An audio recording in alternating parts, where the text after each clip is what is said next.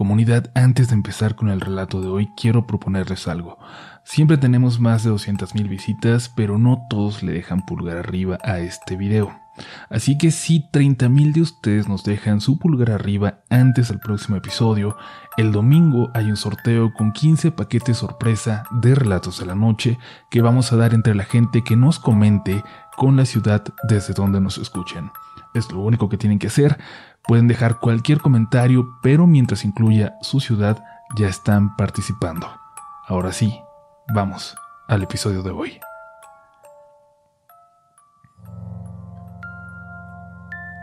Comunidad Relatos de la Noche, gracias por acompañarnos nuevamente, gracias por estar dispuestos y dispuestas a escuchar una historia sobre lo paranormal, para lo cual les vamos a pedir mucha, mucha discreción.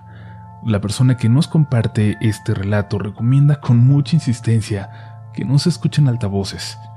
Ustedes deciden cómo tomar ese consejo, nosotros por nuestra parte como siempre tenemos que pedirles que no se sugestionen que si estas historias tocan temas sensibles para ustedes, lo tomen como entretenimiento nada más y que nada malo, de verdad, nada malo se puede transmitir al escuchar un podcast o al escuchar un video en YouTube. Si están listos, es momento de comenzar. Apaguen la luz, ya están entrando en el mundo de relatos de la noche.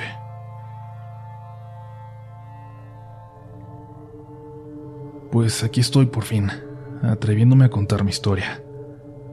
Es algo común, no sé si lo han notado. Para muchos es como intentar compartir una experiencia traumática. Entiendo que para otros no, pero yo soy de esos que no saben procesar de la mejor manera el miedo. Si en este relato me refiero al ente, a esta cosa con la que hemos lidiado por años como la bruja, es porque esa es la forma en que yo la conocí. No tengo idea de si esta mujer fue una bruja en vida. A decir verdad, ni siquiera sé qué es. Alguna vez alguien nos dijo que las reacciones que provocaba no eran propias de un fantasma, que no eran de algo que alguna vez hubiera sido humano. Pero vamos a comenzar. Todo comienza realmente cuando mi papá y sus hermanos eran niños, pero lo que vivieron de alguna forma pudieron irlo olvidando pudieron hacer que no estuviera presente permanentemente y quizás así pudieron crecer en ese lugar, en esa casa donde tenían que quedarse solos por tanto tiempo. Pero en algún momento cuando yo era niño, algo me pasó a mí. Algo hizo que los recuerdos de pronto regresaran a ellos. Voy a explicarles un poco sobre el lugar. A pesar de ser una colonia vieja, no podría decir que ahora se vea rara, ni tenebrosa, ni nada por el estilo. De hecho, quedan pocas construcciones originales.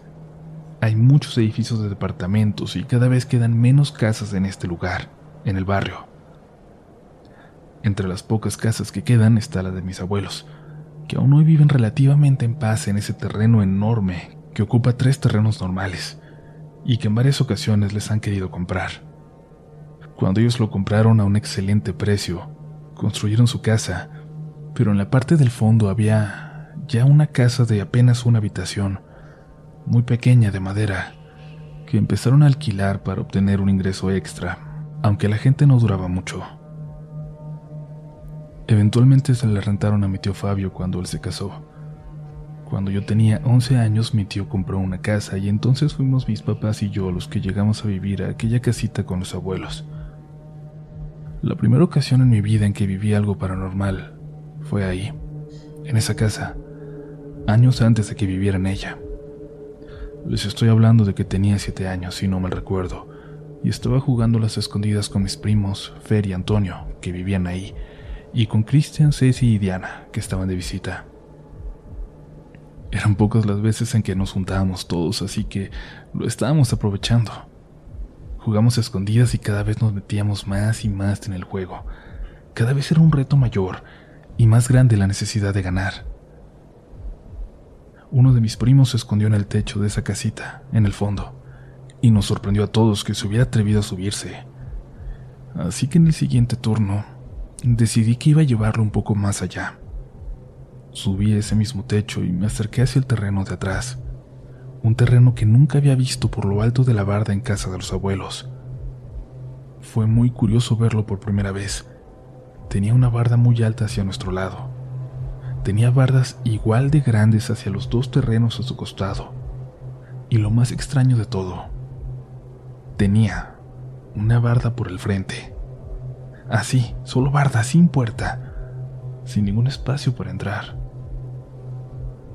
La casita donde vivía mi tío estaba en la esquina del terreno de los abuelos, y justo del otro lado, en el terreno de atrás, había una casa prácticamente igual, como si fuera un espejo, como si fueran el reflejo una de la otra.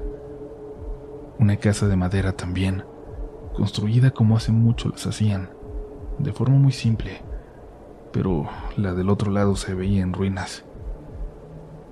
Por lo que pude ver desde el techo de la casa de mi tío, todas las puertas y ventanas de aquella casucha estaban tapiadas, estaban clausuradas con madera. Yo estaba en la esquina del techo de mi tío cuando escuché que ya solo me estaban buscando a mí, y una de mis primas dijo, el muy copión seguro también se escondió en el techo. Es una tontería, pero en ese momento me importó. Me importó que lo dijera. Pensé que no podía ser solo un copión imitando un buen escondite. No. Tenía que ir más allá.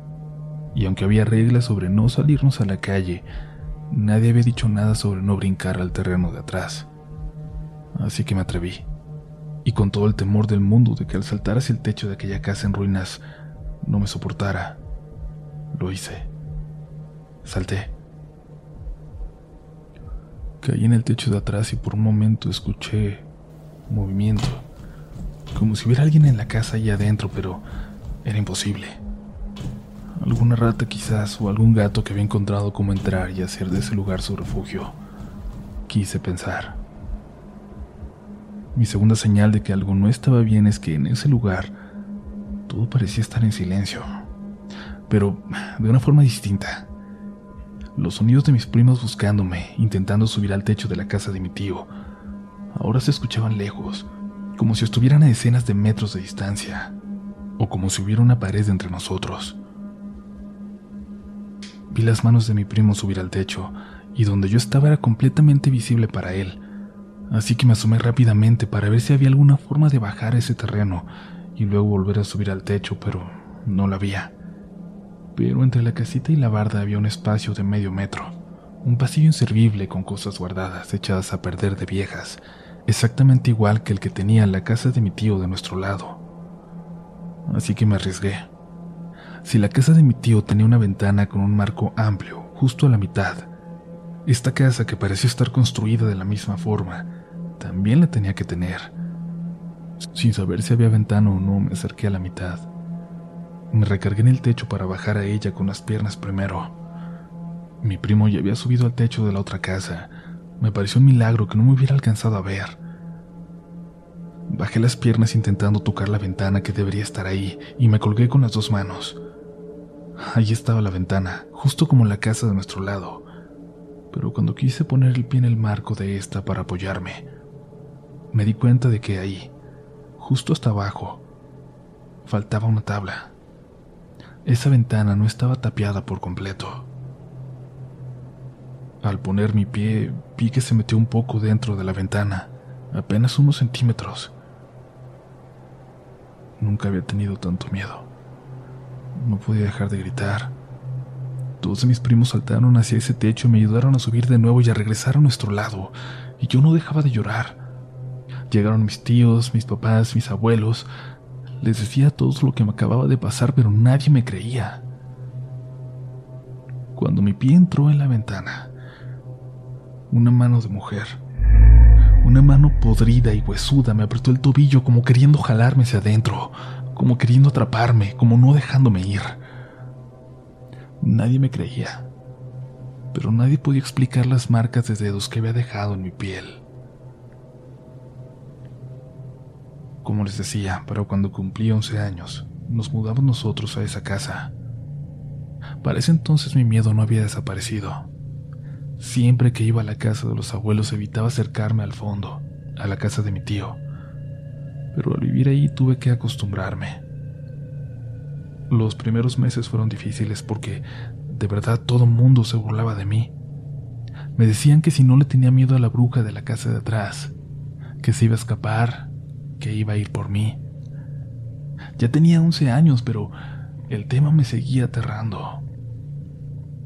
Dejaron de burlarse de pronto, y hasta tiempo después supe la razón. Verán, no nos cobraban renta a los abuelos, así que a cambio mi mamá les ayudaba a limpiar su casa y mi papá los fines de semana arreglaba el jardín. Cuando estaba limpiando, mi madre se encontró con viejos álbumes familiares, llenos de fotos de cuando mi papá y sus hermanos eran niños. Nunca los había visto. Había fotografías de ellos pintando la casa del fondo, seguramente preparándola para nuevos inquilinos, pero una foto le llamó la atención. Estaba parado mi papá frente a la ventana que da hacia la barda de atrás. Literalmente es una ventana que da hacia una barda, hacia la nada. En la foto se veía, según mi mamá, con toda claridad, una mujer de negro intentando meter la mano por la ventana como si quisiera alcanzar a mi papá. Y su rostro, a pesar de no estar definido del todo, de verse borroso, parecía estar gritando. A mi mamá le asustó muchísimo, y a mi abuela al verla también. Resulta que esa foto siempre tuvo algo raro. Decían que en ella parecía haber un fantasma, y por eso la guardaron. Por eso nunca la mostraron. Pero jura, Jura mi abuela que jamás se vio con esa claridad. Antes de mostrársela a nadie, de que mi mamá pudiera preguntar al respecto o algo más, mi abuela la quemó y le prohibió que le dijera a nadie acerca de lo que había visto. Mi mamá aceptó al principio, pero terminó diciéndole a mi papá días después cuando de nuevo se estaba burlando de mis miedos. Y en ese momento, cuando le habló de la foto, fue como si le hubiera desbloqueado un recuerdo que había intentado esconder. Y recordó todo. Y habló con sus hermanos y todos tenían muy presente de pronto todo ese miedo que sentían al acercarse siquiera a la barda, de cómo se asomaban por encima de ella para ver hacia el terreno de atrás, de cómo escuchaban que alguien golpeaba por las noches las puertas de madera, las paredes de esa casa como queriendo salir. Recordaron el terror absoluto que sentían cuando los mandaban a hacer algo al patio o a decirle algo a los inquilinos de esa casa cuando ya era de noche. Todo regresó de repente, como si nunca se hubiera ido, como si nunca lo hubieran dejado de sentir. Estaba de vuelta. Para apenas empezar a explicarles todo lo que hemos vivido en ese lugar, tendría que escribir páginas y páginas y ustedes tardarían horas y horas en poder compartirlo. No sé si estoy preparado para hacerlo porque además cuando esto más o menos se resolvió, cuando logramos calmarlo, las personas que nos ayudaron fueron muy insistentes en que no compartiéramos con nadie lo que ocurrió, que no dijéramos lo que vimos, que no la describiéramos, que no dijéramos tampoco lo que tuvimos que hacer para contenerla, para frenarla. Llámenle como quieran, pero en realidad todo esto sigue ocurriendo solo no de una forma tan intensa como antes. Pero al menos sí voy a contarles algo más. Un recuerdo que me cuesta sacudirme de la mente cada que cierro los ojos cuando estoy en casa de los abuelos, donde gracias a Dios no vivimos ya. Cuando aún no vivíamos ahí, cuando todos recordaron, cuando comenzaron a hablarlo, todo se volvió más difícil sobre todo cuando mi papá lo compartió con una compañera de su trabajo que creía mucho en estas cosas. La señora era muy miedosa y por lo tanto intentamos atribuir a la sugestión lo que pasó y a una inmensa casualidad. Esa noche mi papá y yo soñamos lo mismo.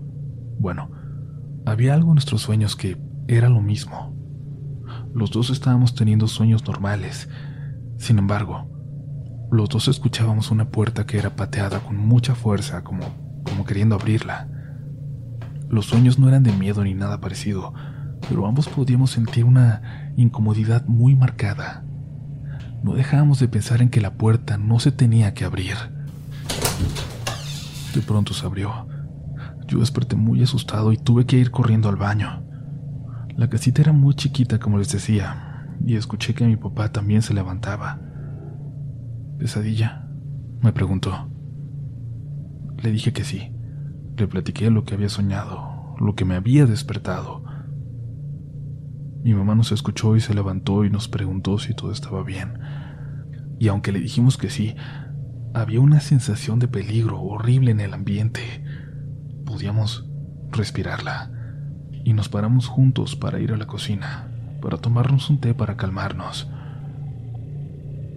Mi papá y mi mamá vieron algo. Vieron algo por la ventana. Los dos gritaron. Sigo agradeciendo no haberlo visto yo. Una silueta. Una silueta como de una mujer desnuda con el pelo larguísimo que caminaba desde la barda junto a nuestra casita hacia la parte de enfrente como si fuera hacia la calle. Caminando despacio, normal. Mi papá dice que la vio, que se veía como podrida, que era la bruja, estaba seguro. Mi mamá dice que en realidad no se alcanzaba a ver cómo estaba su piel. Nunca había visto a mi padre temblar como si fuera un niño, a mi mamá llorar así, de miedo. Parece un sueño cuando corríamos todos a casa de los abuelos porque no soportábamos estar ahí, tan cerca de la casa del terreno de atrás. Esa noche, todos éramos unos niños asustados. Lo peor no fue eso nada más. Lo peor fue lo que le ocurrió a la amiga de mi papá, la que había escuchado la historia. Ella sufrió algo esa noche. Ella vivió algo en su casa. Primero su esposo la despertó. La puerta de su habitación estaba abierta como siempre, como acostumbraban dejarla. ¿Hay alguien parado en la puerta o es imaginación? le preguntó su esposo. Según le contó la señora a mi papá, en efecto, parecía que hubiera alguien en el pasillo, pero no se alcanzaba a ver. Además, estaban un poco dormidos aún. No te preocupes, no es nada, le contestó. Pero después de un momento el esposo volvió a despertarla. Mira, sí había alguien. La señora miró hacia la puerta y esta vez no estaba oscura, estaba normal. Y se dio cuenta de que sí era muy raro, que casi no se viera momentos antes hacia afuera, como si esa silueta que creyeron ver hubiera llevado consigo toda la oscuridad.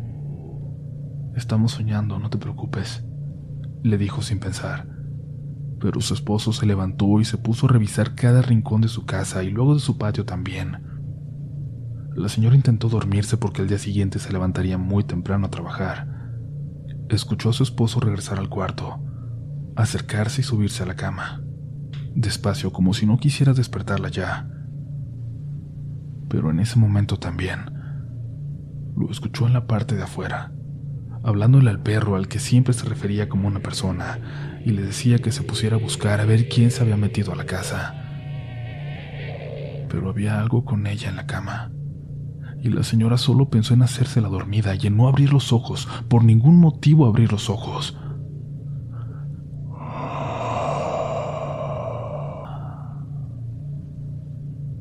Algo se puso sobre ella, sin tocarla, pero estaba encima.